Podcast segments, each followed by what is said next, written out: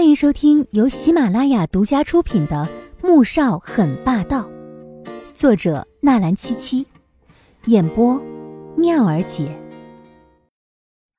第五百一十九集。半个小时之后，左宝莉带着刚才那队人无果而归。怎么会找不到呢？左浩翔的脸色变得十分难看。刚才，左印和左宝莉是一起下来的。而这中间他一直没有离开，是谁帮着黄天武离去呢？总统府有那么多的监控，他又是如何躲过那些监控和巡逻的士兵呢？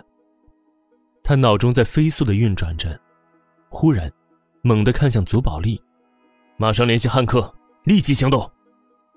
一定是有人混进总统府了，今天的行动已经暴露了。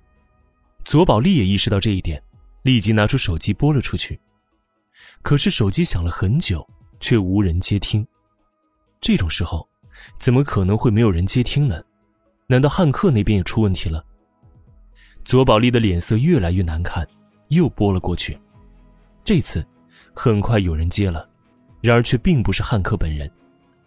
左小姐，你找汉克。那边是一个男人的声音，却带着浓浓的外国口音。这声音令左宝莉不由皱起了眉头。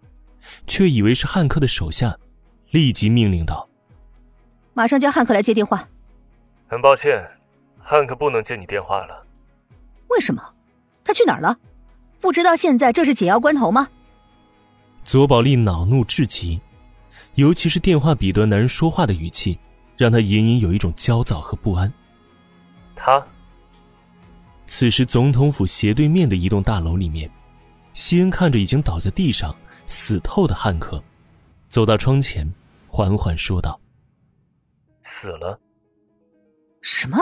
你你到底是谁？”“你不必知道我是什么人，我接这个电话只是想要转告你一声，安排在总统府周围的三十六名雇佣兵已经全都死了。对了，你们藏的那些炸弹已被拆除了，接下来，好戏即将开场。”西恩说完。按下了手中的按钮，那是通知安排进总统府的那些人。外面已经消除了障碍，而里面可以开始进行清扫了。左宝莉看着被挂断的电话，脸色变得十分难看。爸，不好了！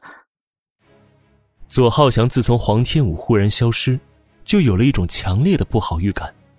现在听到女儿这么一说，心中猛然一惊。脸色露出一抹绝望之色，往后退了两步，才勉强撑住，抬头看向黄婷，以及穆秉恒和宋义清。是你们，对不对？他这话问的没头没尾的，其他人都是听得满头雾水，唯独黄婷三人却是面不改色。当然，否则你以为我们会坐以待毙，在这里等死吗？黄庭正襟危坐，目光凌厉的看向左浩翔。一开始的总统竞选，他就不打算参与到两家斗争里面。可是左家的嚣张，以及苏振宽和黎如子的事情，包括穆萧寒从 M 国传回那些军火交易的证据，都狠狠的扇了他和穆元帅的脸，让他们知道了，什么叫做顶着仁义和忠心的叛国者。十五年之前，古墓盗窃。左浩翔通过雪狼组织联系了李如子，又勾结了苏振宽和江昭，派出了一队雇佣兵，乔装成为盗墓贼，将十多名考古专家和学生炸死在古墓里面。而唯一的幸存者宇文山因为重伤毁容，又从暗道逃出，被正好在古墓考察的穆秉恒救下，带回穆家，成为园丁。这次若非穆萧寒搜查到了许多证据，要么。今天他们都会死在这儿，或是被这个叛国者蒙蔽，国家和国民也会被左家操控。如此一想，不禁一阵后怕，同时，也不得不佩服穆萧寒的魄力和手段，竟然单凭他自己的运作就能将这些事情查得清清楚楚。左浩翔仍不甘心，就算是死，他也要拉几个垫背的。你们还愣着干什么？把他们都杀了！他猛地看向站在大厅里面的亲卫，大声一喝，顿时十几把枪纷纷指向了黄、宋、穆三家，但唯独有两把，却是对准了左宝利和左浩翔。你们两个想造反吗？左浩翔的眉头突突的跳着，有种不好的预感。造反？真正造反的人不是你吗？话音落下，两人腾出一只手，将脸上的面皮扒了下来，露出了本来的面目。你们，你们没死！左宝丽惊得大叫，脸色变得又凶狠，又怨恨。黄庭朝他们两人看去，也是一愣，随即便彻底松了一口气。哼，我们当然没死，否则这出好戏岂不是看不到了？